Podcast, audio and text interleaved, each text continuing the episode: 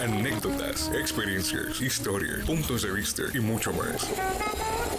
Es lo que tiene tu programa Punto Clave, donde entrevistamos a las personalidades que marcan la diferencia.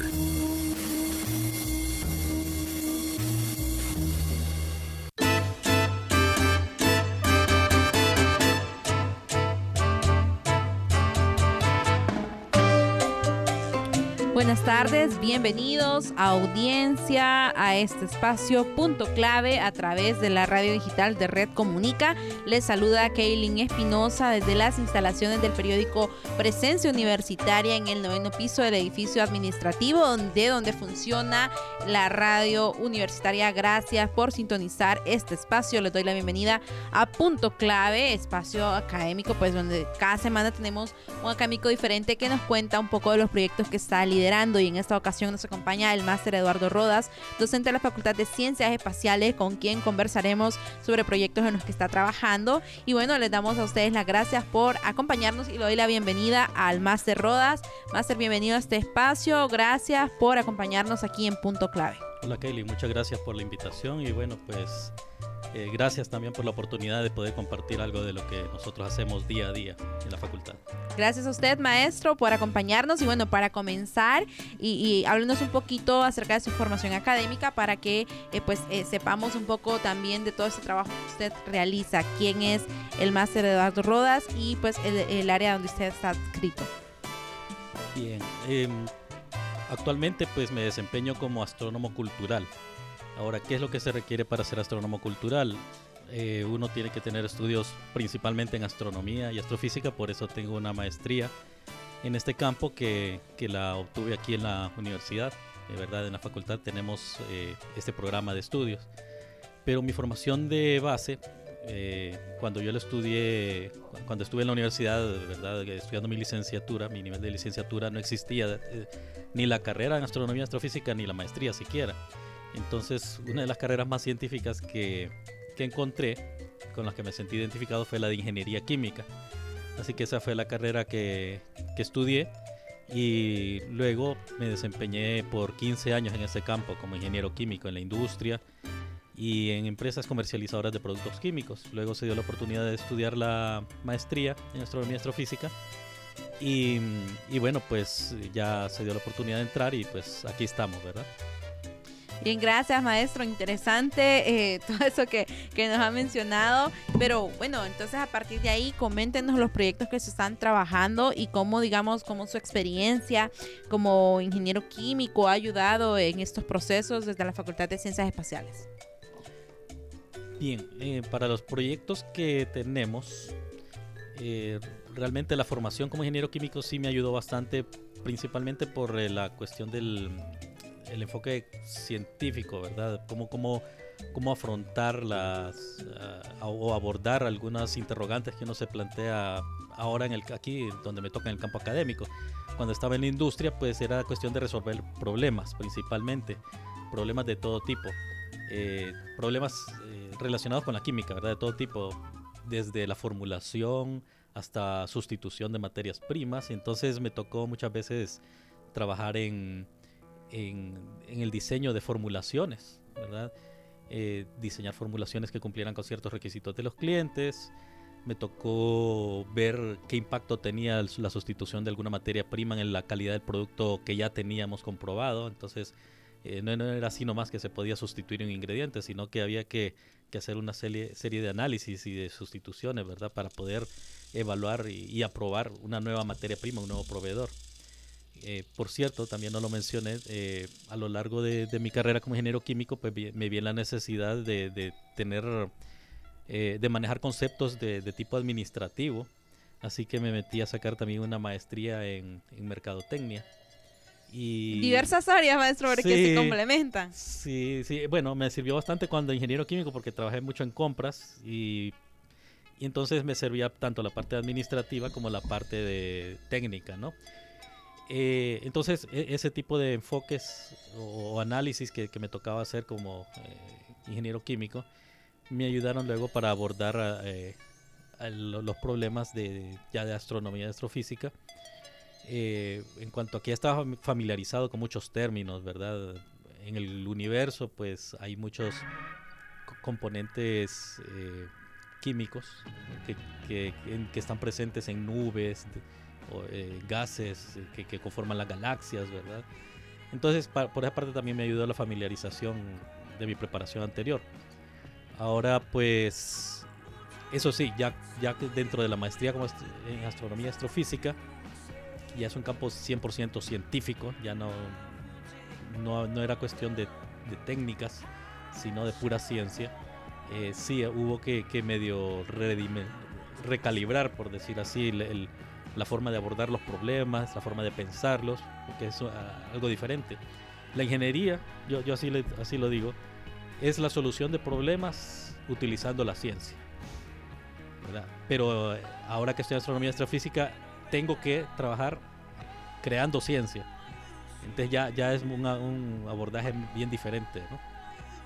Gracias, maestro. Interesante, eh, pues cómo esta formación le ha ayudado. Maestro, sabemos que una de las bueno, las principales tareas de la Facultad de Ciencias Espaciales es este tema de la vinculación porque ustedes realizan diferentes actividades a las que puede acceder el público en general y puede visitar eh, la Facultad de Ciencias Espaciales y digamos acercar eh, la astronomía, astrofísica a la comunidad. Eh, sabemos que ustedes tienen pues noches cultural, perdón, noches astronómicas. astronómicas, perdón. Sí. Ya le estaba confundiendo el nombre de este programa, este espacio, donde cada semana pues presentan precisamente temáticas diferentes Sí. e incluso tienen en- dentro de sus instalaciones también para que puedan acceder el público.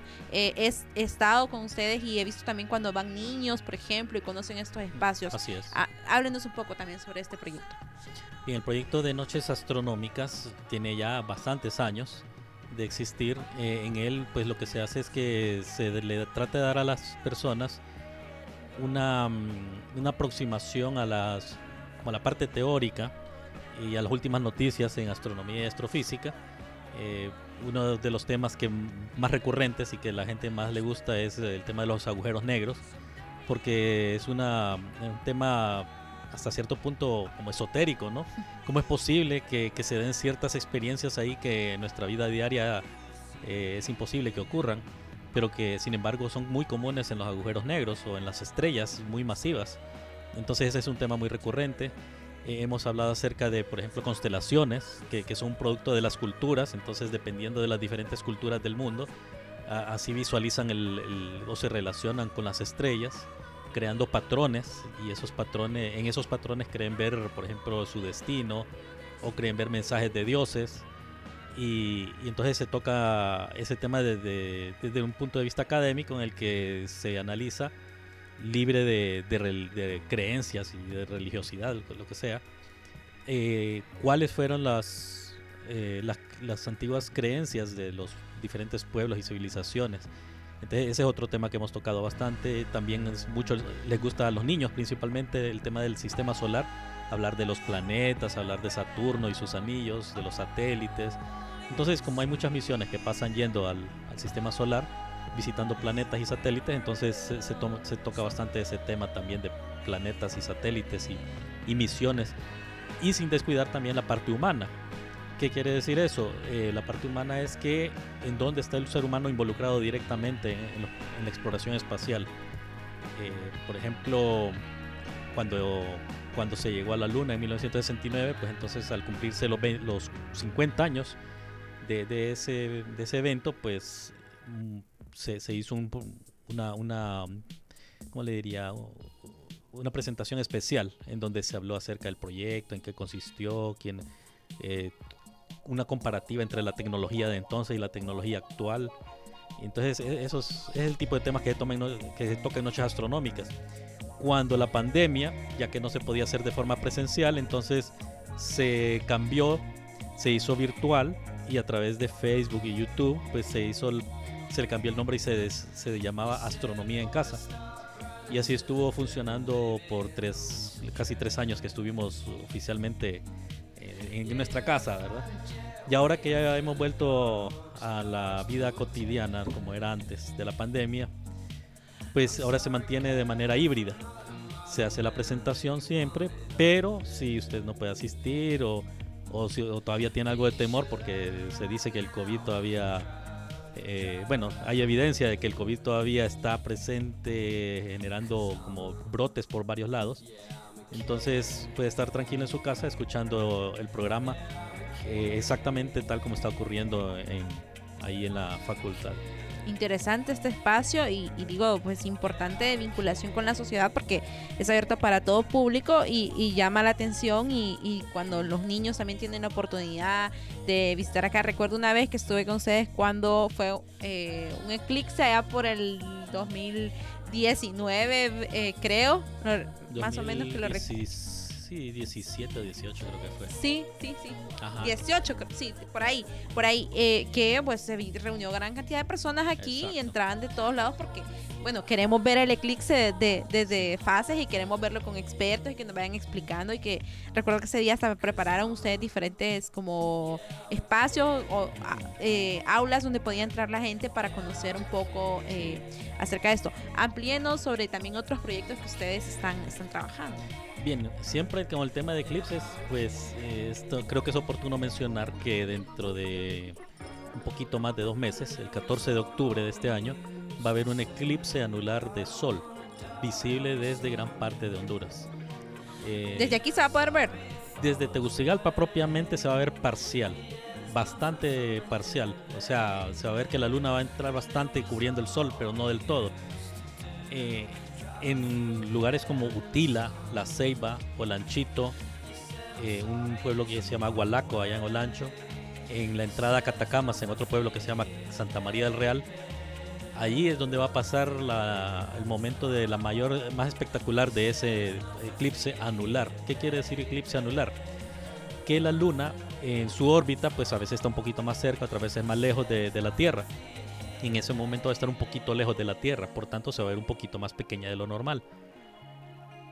Resulta que, em, como va a estar un poquito más lejos de lo normal, no va a alcanzar a cubrir todo el disco solar, sino que va a pasar justo por en medio del, Sol, pero va a quedar el borde iluminado. ¿verdad? El sol, se va a ver el borde del sol. Entonces es lo que le llaman algunos el anillo de fuego. Se va a ver el anillo de fuego y va a ser en esos lugares precisamente. Aquí en Tegucigalpa, como le digo, no se va a ver exactamente así, lastimosamente, pero sí en esos lugares que le mencioné, Utila, La Ceiba, bueno, el de La Ceiba, especialmente Corozal, el pueblo Corozal, Olanchito, Gualaco, eh, Catacama, Santa María del Real, Juticalpa, sí se va a alcanzar a ver un poquito el anillo, un poquito desviado, pero se va a ver. Entonces ahí eh, estamos trabajando muy fuerte para ese, para ese eclipse, ¿verdad? Por, haciendo, estableciendo eh, alianzas con, la Universidad Autónoma de México para que vengan investigadores de allá y eh, se hagan algunos análisis de la, cómo se va a afectar la gravedad en esos sitios de observación y cómo el campo magnético también de la Tierra se va a ver afectado. no es porque la Luna tenga un efecto directo a ella, sino que el hecho de que no deje pasar todas las partículas que vienen del Sol eso va a hacer que el campo magnético terrestre no interactúe con esas partículas y eso va a afectar indirectamente en el campo magnético. Entonces eso es lo que queremos estudiar. Ese es uno de los proyectos, el proyecto más, más importante que tenemos ahorita. Eh, otro proyecto, ya en lo, más en lo particular mío, que tenemos es, mm, tenemos una colaboración con el Observatorio Radioastronómico de Norteamérica, en donde estamos trabajando en el estudio de galaxias muy luminosas en el infrarrojo. ¿Qué quiere decir eso?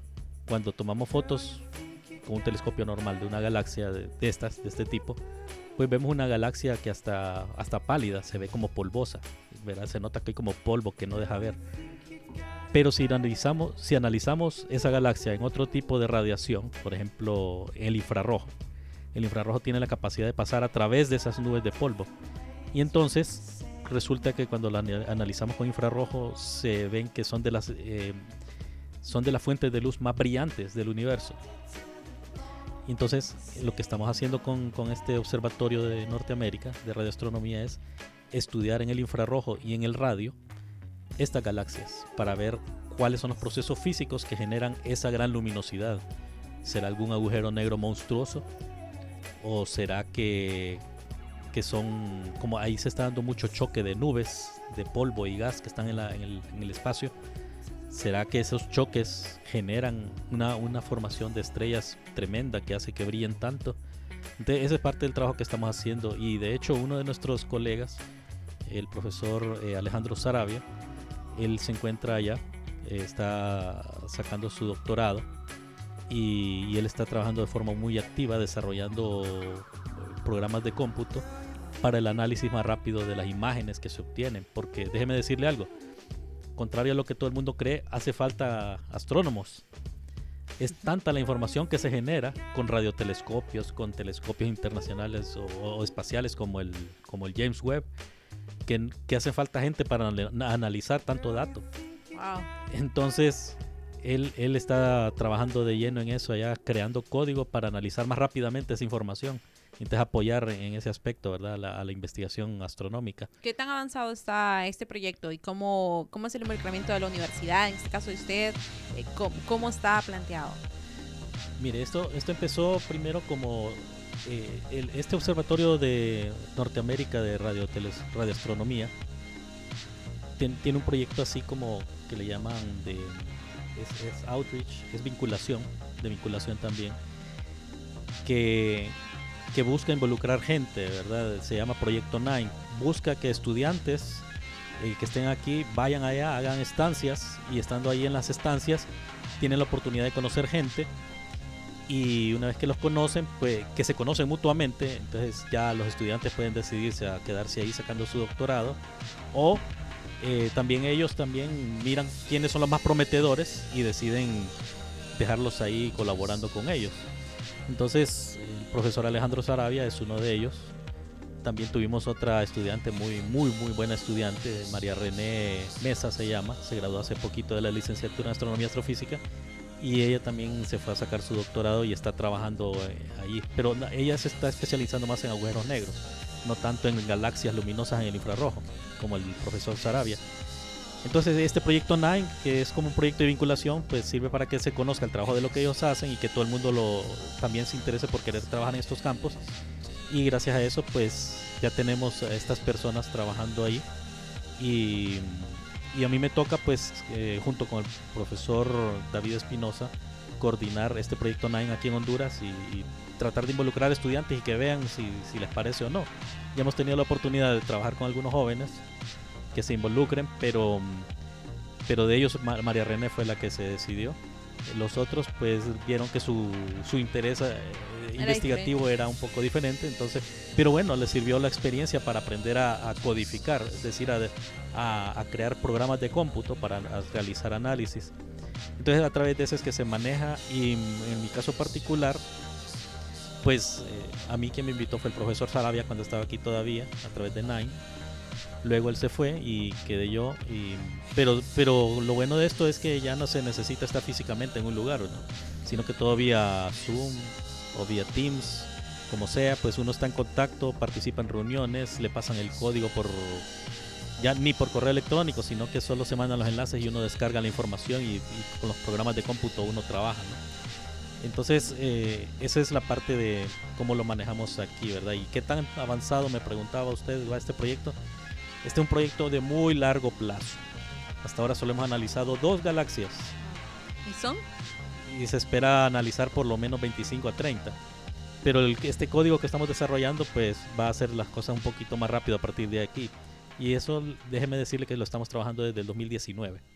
Y, y hasta ahora solo tenemos dos galaxias trabajadas. Bueno, pero ya, ya importante, interesante que se está colaborando Sí. desde la máxima casa de estudios y que se Así están es. teniendo estas relaciones que fortalecen el tema de la ciencia en el país. Maestro, eh, pues hablábamos en otras ocasiones que FACES, pues es, es una facultad y un programa eh, interesante aquí en Centroamérica que posiciona muy bien a, a la máxima casa de estudios a nivel de Centroamérica por el tema del el desarrollo de astronomía y estas áreas que quizás no están tan desarrolladas eh, en la región, amplíenos también un poco sobre eso y cómo se sienten ustedes o, cómo se posicionan eh, como referente fase 1. Excelente pregunta y muy oportuna, fíjese, porque la verdad, eh, sí, la universidad a nivel de astronomía y astrofísica estamos liderando en varios, varios campos. En primer lugar este, ¿verdad? Porque de, de Guatemala también se ha intentado trabajar esto del, del NINE con éxito, sí, han mandado gente, pero no se ha involucrado directamente con, el, con este proyecto que le digo, que de las galaxias infrarrojas, que es el, como el proyecto que inició todo. Em, pero sí, eh, ellos se han involucrado también en Guatemala, en Nicaragua. Bueno, pues ahí por diferentes circunstancias, aunque hemos ido a dar charlas y conferencias allá, y una vez dimos un curso hace como cinco años eh, relacionado con la astronomía cultural, eh, pues ahí como que cuesta un poquito más, ¿verdad? Hay un poquito más de trabas y dificultades para salir adelante. En El Salvador también hemos ido nosotros a, a apoyar allá, a dar talleres de, astronomía para la, que sepan enseñar eh, otra gente, profesores, se puedan enseñar astronomía. Eh, Costa Rica sí tiene, está bien avanzado en este campo, pero ellos lo, hacen de una manera como bien independiente. Entonces, eh, visto eso, pues varios astrónomos de, de, aquí de Centroamérica, liderados por, por varios de aquí de Honduras, eh, se ha creado una asociación de astrónomos que se llama Alpha Cen. ¿verdad? Alpha Cen que coincide con el nombre de, la estrella más cercana a la Tierra, que se llama Alpha Centauro. Pero entonces este se llama Alpha Cen, pero no de Centauro, sino que Centroamérica. De Alpha, los, los número uno de Centroamérica. Y entonces aquí hay astrónomos de varias partes de Centroamérica y el Caribe y pues habemos varios involucrados con este proyecto de, asociación de astrónomos. el presidente actual es un guatemalteco. Es rotativo la, la presidencia. Es rotativo, sí, sí. Hace como cuatro años también empezó este proyecto, pero ya de una manera así un poquito más formal desde hace como tres años. Eh, ahorita fue la Asamblea General en la ciudad de Quetzaltenango, en Guatemala, hace como mes y medio. Allá anduvimos. Eh, participando, dimos una conferencia, o sea, se hizo un congreso y se hizo un taller para estudiantes de física principalmente. Fueron estudiantes de física de Honduras, de la delegación más grande fue la de Honduras. Ah, qué bien. Sí, varios estudiantes y docentes. Estudiantes de física y de astrofísica. Fuimos, fuimos dos docentes de, de, astronomía y astrofísica. Fue, un, fue uno de, de física también de acá. De, de ahí de Guatemala fueron como tres y esa fue la segunda delegación más grande, la de los propios guatemaltecos que estaban ahí. Eh, entonces ahí tuvimos nuestra asamblea general en donde ya se discutió que, que ahorita vamos a dar nuevas elecciones precisamente el 18 de agosto. ya dentro de poco, unos poco menos de 15 días, vamos a estar haciendo elecciones donde se van a elegir nuevas autoridades. Eh, como le decía, el, presidente actual es un guatemalteco, eh, la vicepresidenta y la secretaria son, son hondureñas, Nada más que nada más que están una, la vicepresidenta está en Estados Unidos trabajando para la NASA. Eh, de ahí tenemos la, secretaria que es hondureña pero que vive en, Australia y trabaja en Australia. Eh, estoy yo de vocal como hondureño. Eh, hay dos costarricenses. No hay de Salvador ni, ni Nicaragua en la directiva. Entonces sí, Honduras como que tiene la, la, el liderazgo en este campo, ¿no? Aquí. ¿Qué otros proyectos eh, nos puede comentar que se está trabajando también desde FASES?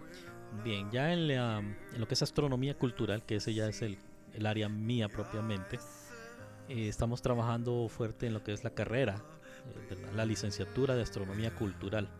En la licenciatura, pues lo que pretendemos es formar gente que tenga la capacidad de, bueno, básicamente es rescatar el patrimonio eh, astronómico cultural que tenemos aquí en Honduras. Honduras es un país muy rico en cultura.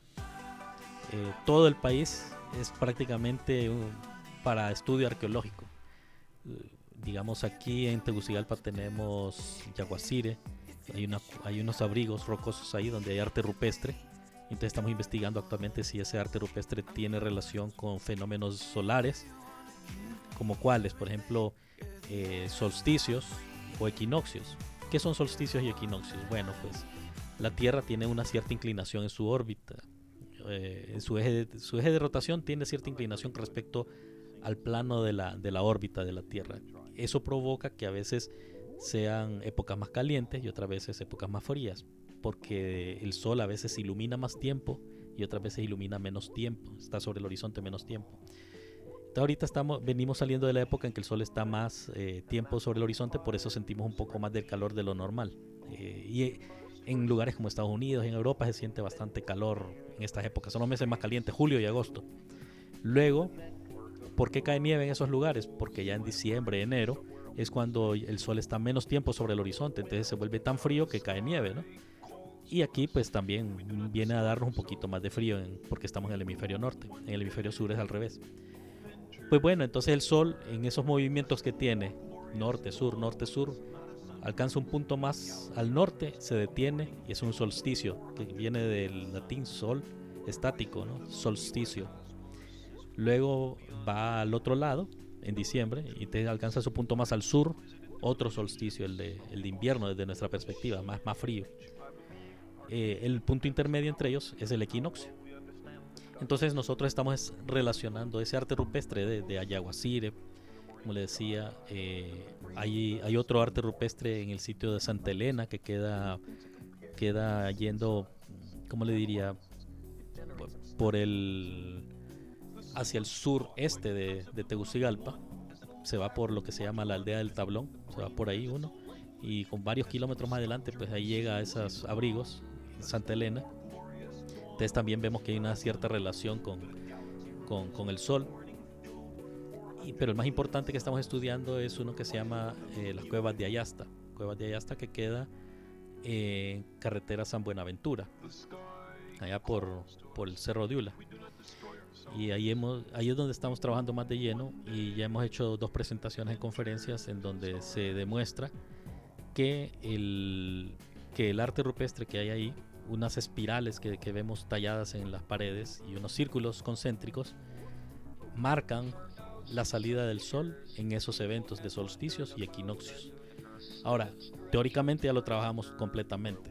Se puede decir, hicimos análisis de orientaciones, etcétera, pero ya la parte práctica se ha vuelto bien difícil porque esa zona es bien nublada. Entonces, solo una vez lo hemos comprobado que es en el solsticio de diciembre, y eso fue apenas en diciembre de este año, y este proyecto lo venimos trabajando desde el 2016. Entonces, en, siete años, solo, solo una vez hemos podido comprobarlo, a pesar de que hemos estado yendo todas las fechas que corresponden. Claro, me imagino que por, el tema de, cómo es esta área, pues no es algo que se pueda analizar tan rápido, sino que lleva tiempo y todo para poder verlo, para poder analizarlo y comprobarlo. Sí, ahí influye mucho, muchas cosas, empezando por por las épocas en que ocurre, ¿verdad? Y otro es, eh, aquí vemos el impacto de lo que es el cambio climático. Cambio climático ha provocado de que las temperaturas sean más altas, los mares, eh, los océanos se estén calentando, y, pero el océano al calentarse no solo es que se calienta en sí, sino que también aumenta su evaporación. Así que hace que eh, hayan más nubes, yo vengo observando el cielo, primero como aficionado y, luego ya ahora de manera profesional en los últimos, en los últimos 12 años de manera profesional, pero antes de eso ya tenía 20 años de verlo, 25 años de verlo eh, como aficionado. Eh, al principio cuando yo observaba, eh, la nubosidad era mucho menor que hoy en día. Entonces se, se observaba mejor ese tipo de eventos.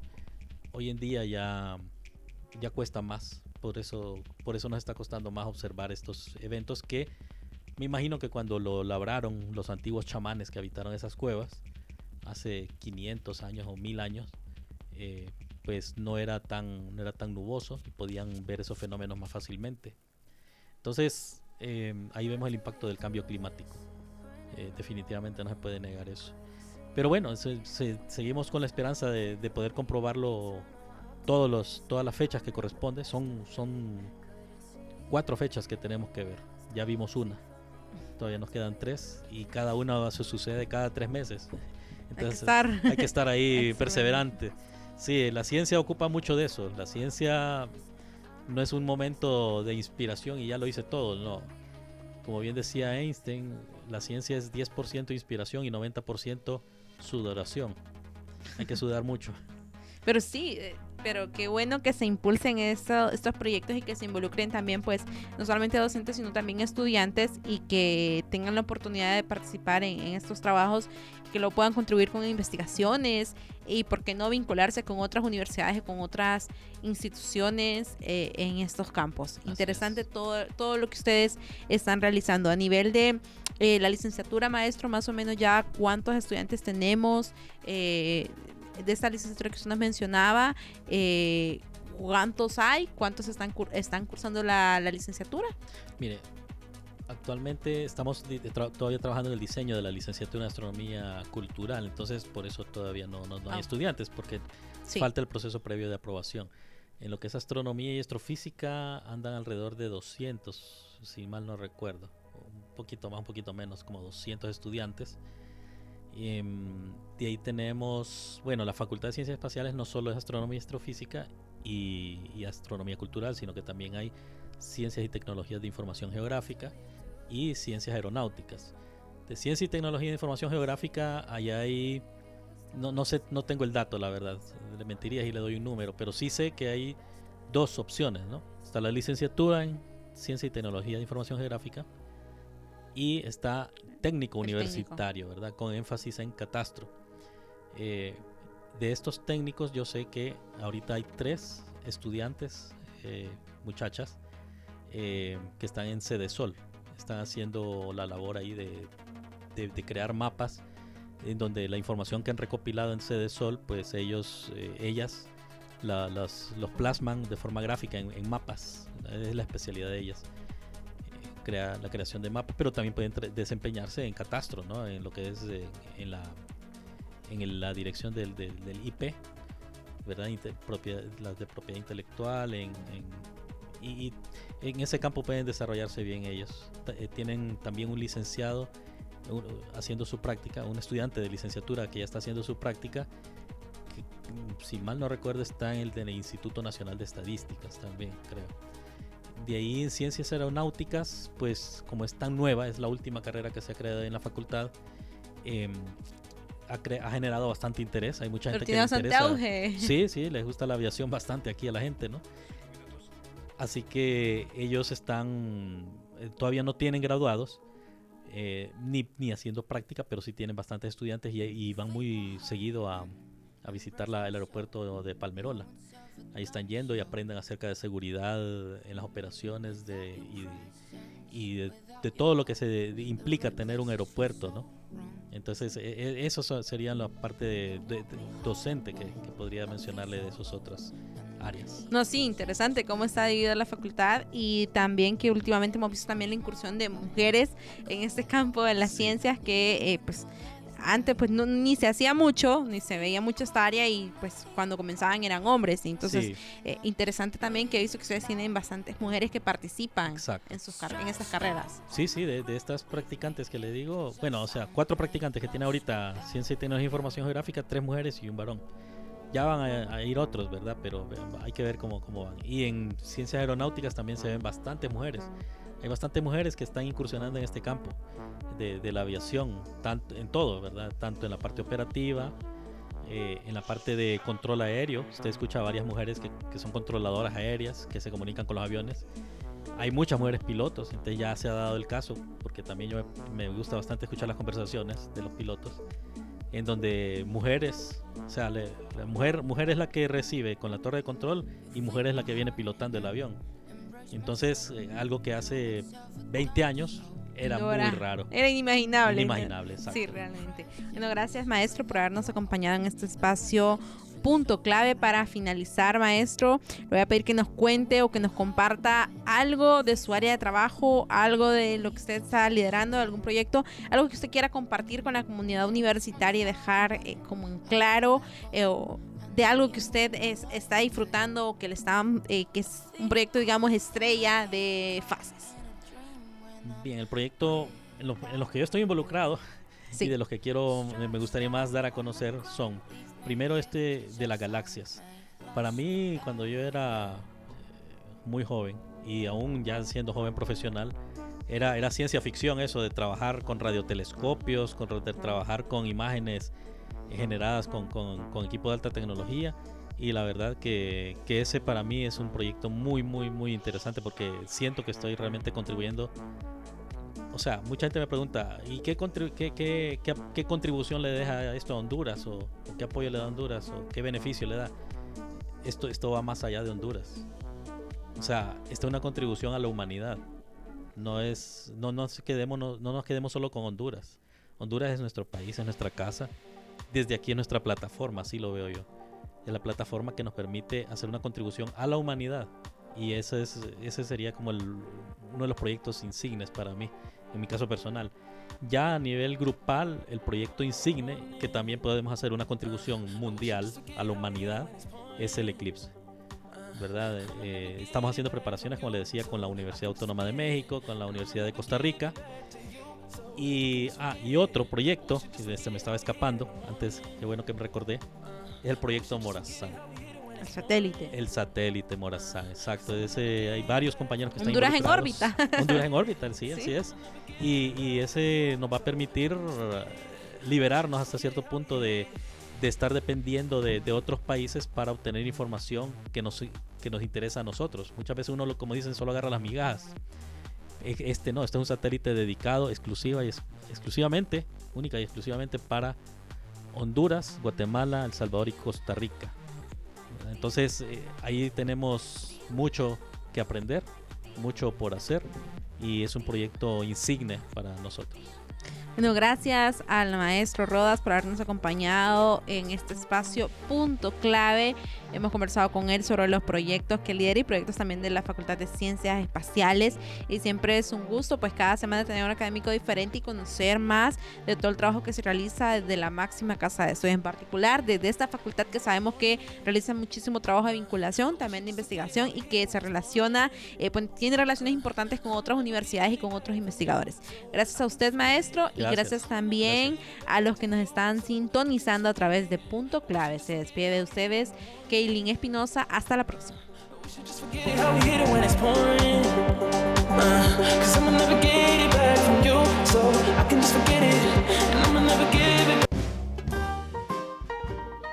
Biografías de personajes que te pueden interesar y encontrar el punto clave de tus temas.